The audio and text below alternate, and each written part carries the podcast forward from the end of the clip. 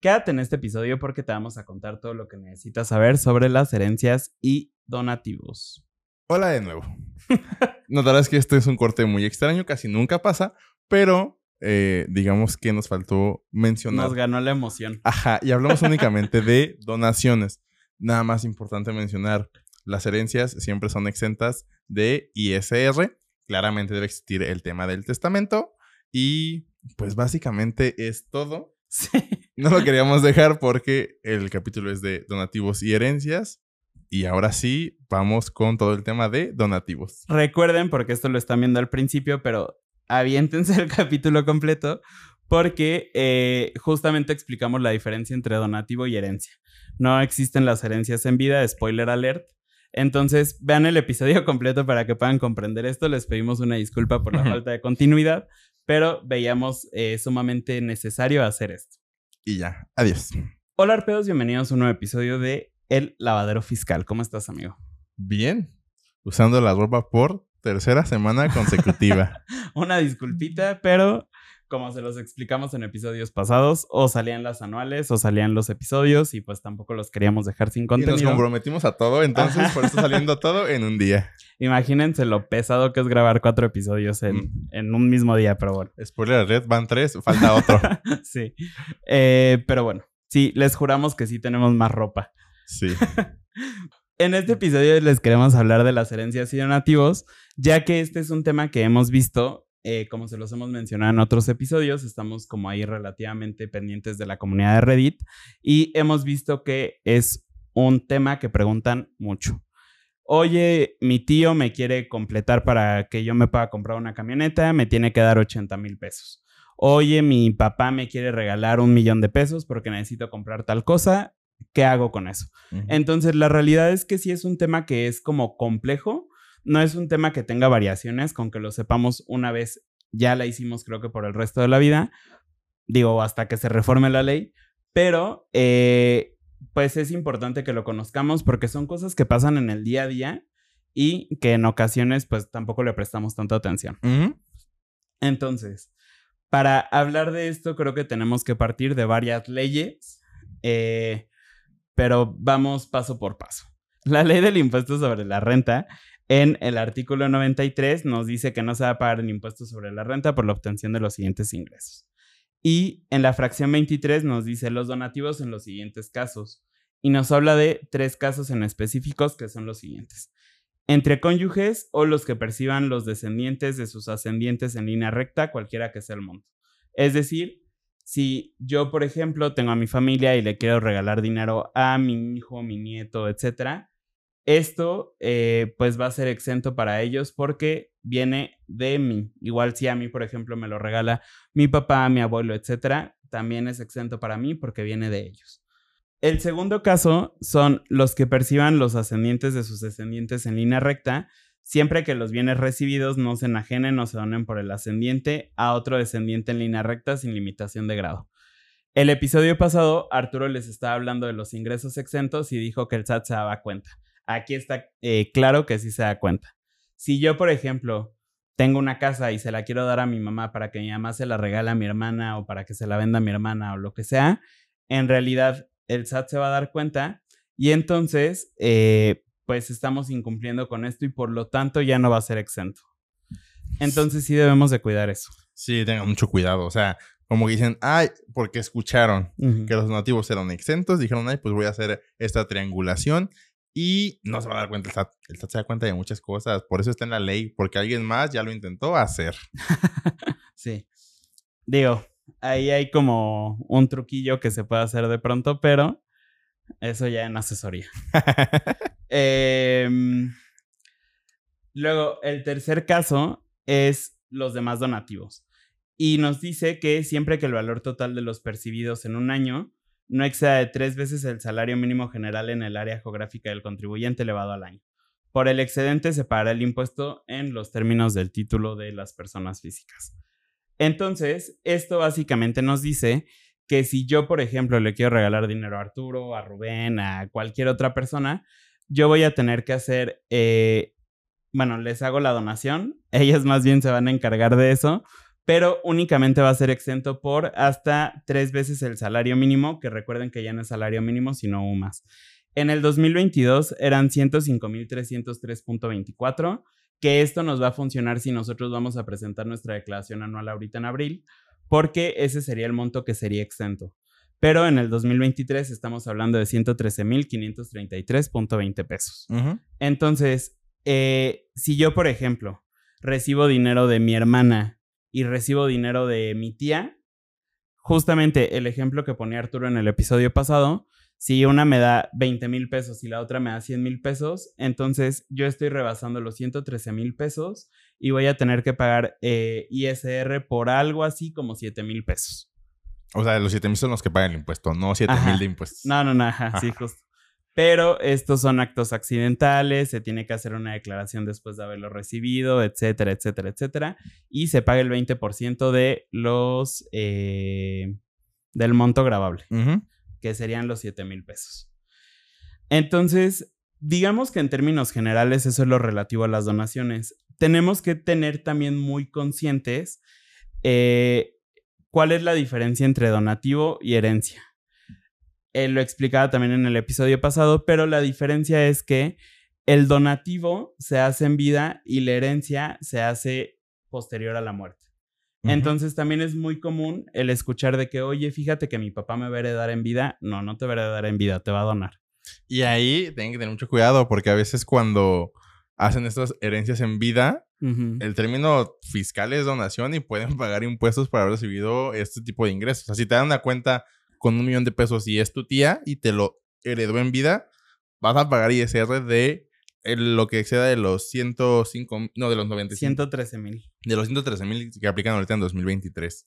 Y eso es con una cuenta, pero si te regalan una casa o lo que sea, únicamente están exentos los 113 mil pesos. O sea, ahí mejor si te quieren hacer un regalo, asegúrate de que hagan su testamento y de que el testamento no cambie de aquí a que la persona ya no esté. Es correcto. Porque si no, de lo contrario, vas a pagar muchísimo impuesto. Eh, eso es básicamente como lo común en este aspecto. Sin embargo, hay otras cosas que nosotros les queremos comentar porque también las consideramos relevantes. El Código Civil Federal nos dice que está bien esto de, la, de los ascendientes y descendientes en línea recta, pero que también existe parentesco por afinidad. Este parentesco por afinidad es cuando una persona está casada con otra, bueno, en realidad hablan únicamente de hombre y mujer, cuando están casados y entonces para el hombre su familia también son los familiares de la mujer y para la mujer también va a ser su familia los familiares del hombre. Por lo tanto, si nosotros lo vemos de esta misma forma y lo entendemos como que también son ascendientes y descendientes, si yo, por ejemplo, le hago un donativo a mi suegra, mi suegro, etcétera, también debería de ser exento para ellos porque son parentesco por afinidad. Es correcto. Entonces, este es un tema del que normalmente no se habla, que justamente está fundamentado en el Código Civil, pero no queda todo ahí, porque el Código Civil también nos habla de que en ocasiones como nosotros tenemos que hacer este procedimiento de donación Aquí, acuérdense, si ya estamos hablando de donación, voy a hablar exclusivamente de línea recta. Bueno, también aplica para los que son externos. Como nosotros vamos a hacer este proceso de donación, eh, pues en realidad nosotros tendríamos que o hacerlo verbal o por escrito o por escritura pública, que esto significa ir con un notario. Existen diferentes como umbrales para saber cuál es el que nos aplica. Voy a hablar exclusivamente de Querétaro porque pues es el estado donde nosotros estamos, pero ustedes lo van a poder saber consultando su Código Civil Federal. Eh, estatal. perdón. Por ejemplo, en Querétaro, nosotros lo podemos hacer verbal, es decir, sin haber firmado un contrato, sin haberlo tenido que llevar con el notario, siempre que no exceda de 10,374 pesos. Lo tenemos que hacer por escrito cuando los montos vayan entre 10,375 y 51.766.26 pesos. Estos umbrales los marcan con UMAS, pero nosotros se los estamos dando ya en pesos. Y lo tenemos que hacer por escritura pública, es decir, eh, visitando a un corredor público, a un fedatario público, a un notario, eh, cuando el monto sea superior a los 51.766.26 pesos. O sea, aquí justamente, por ejemplo, en Querétaro está en UMAS, pero hay otros eh, códigos civiles donde sí viene como en pesos. En pesos, tal cual. Entonces sí tienen que revisar que, a ver, está el código federal, que pues, es como el que dije todos los demás, sin embargo, sí tienen que hacer aplicable también el código eh, civil estatal. Entonces sí revisen ese apartado. Generalmente todos los códigos civiles son iguales, nada más pues va, va cambiando dependiendo del estado, pero en sí como que la estructura viene siendo la misma. Entonces va a haber un capítulo que justamente se llama de donaciones y ahí van a encontrar estos umbrales que, que menciona Eric. eh, hasta ahí ya pasamos por una parte importante para temas de impuestos. Bueno, esto justamente también está como soportado en el código fiscal porque piden que nosotros podamos comprobarle al SAT que no fue un documento hechizo en ese momento, que dijimos de que Ay, ya me cayó la auditoría, deja aquí mi contrato, no. Lo tenemos que llevar con el notario público porque él va a dar fe de que ese documento se firmó ese día, se firmó esa hora, etcétera, etcétera, en tal lugar.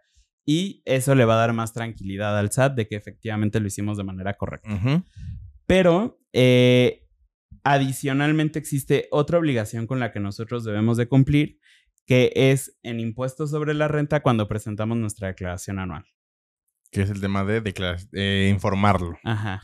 En el artículo 90, segundo párrafo, nos dice que las personas físicas residentes en México están obligadas a informar en la declaración anual del ejercicio, o sea, la anual, eh, sobre los préstamos, donativos y los premios obtenidos en el mismo, siempre que estos en lo individual o en su conjunto excedan de 600 mil pesos. Sí, aquí nosotros siempre hacemos esta recomendación, o sea, no importa si fueron 50 mil, 100 mil, 600 mil o 4 millones, infórmalo, o sea, porque al final de cuentas el, el, rango para no informarlo es muy alto, son 600 mil pesos y a lo mejor el SAT dice, oye, no me declaraste, o sea, veo que tuviste ingresos por 100 mil que no tengo forma de saber de qué fue. Nosotros recomendamos, no importa, son 20 mil pesos, infórmalos en tu anual. Esto no te va a generar ningún impuesto a cargo, no te va a generar nada. Sin embargo, ahí como que dices, oye, esto no debe pagar impuestos porque tiene esta figura, entonces no me vayas a cobrar. Hay casos donde, eh, por ejemplo, en el tema de enajenación de bienes inmuebles, que sí te dice, eh, creo que este mismo artículo, que tienes que informarlo, porque si no lo informas te pueden grabar la extensión que tiene la enajenación de bienes inmuebles. Entonces, siempre infórmelos. O sea, si no tienen, si no hay temor, si todo está hecho bien, pues no hay problema en, en informárselo al SAT. En realidad, eh, básicamente cualquier dato que sea informativo y que nosotros no hayamos informado se convierte en ingreso grabado. Entonces, digo, sí es alto el monto, pero nosotros honestamente para extremar precauciones, o sea, si llevamos como una contabilidad correcta, sí sabemos al final del año cuánto fue y nosotros lo ponemos ahí porque no hay mejor fecha cierta que la de la declaración del SAT. Entonces, si nosotros le informamos al SAT hace cuatro años que eso era un donativo, tenemos los soportes contables, existe aparte de esto del, de que fueron al notario, etcétera, no debería de haber mayor problema. Eh, esto digamos que es como extremar precauciones, pero lo mínimo, mínimo, mínimo que les recomendamos es que vayan a su declaración anual y si lo informen. O sea, pero el deber ser es topar, o sea, el dinero que nos dan los externos hasta 113.533 pesos. Si fue de nuestra línea recta, entonces no vamos a tener mayor problema, pero si rebasa los montos que ya les comentamos, entonces deben de hacerlo o verbal, si así se los permiten, o escrito con un contrato de donativo o en escritura pública, dependiendo justamente de los montos. Y lo que sí o sí siempre va a pasar es que se tiene que informar en la declaración anual. No hay más. La realidad es que es un tema que, justamente como se los comentábamos al principio, no es tan complejo, que puede llegar a no actualizarse tanto porque esto de los 600 mil pesos lleva años en la ley. Lo único que cambia siempre son lo de los donativos de la UMA, porque pues la UMA cambia cada año, pero... Em, creo que es básicamente todo. Digo, aquí también va a cambiar los umbrales porque pues justamente la UMA se actualiza cada año. Pero eso ya será como de analizar en su momento.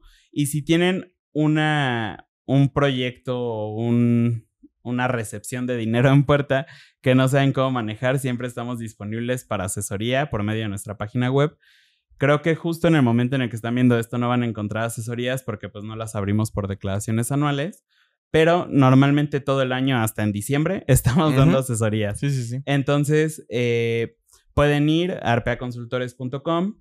Del lado superior derecho van a encontrar una pestañita que dice asesoría uno a uno. Ahí ustedes van a ver nuestra agenda en tiempo real y van a ver cuándo estamos disponibles. Pueden agendar, pueden hacer su pago en ese momento. Obviamente siempre es un gasto deducible. Y eh, pues ahí nosotros analizamos su caso con ustedes, les decimos qué es lo que consideramos mejor. A veces eh, nos aventamos consejos como el que les digo que les podríamos dar en asesoría, pero eh, pues obviamente siempre es al margen de la ley. Sí, claro. Entonces, es eso. Si consideran que tienen una duda que puede ser resuelta relativamente sencillo, nos la pueden hacer llegar por Instagram, Facebook, TikTok, Reddit. YouTube, Reddit.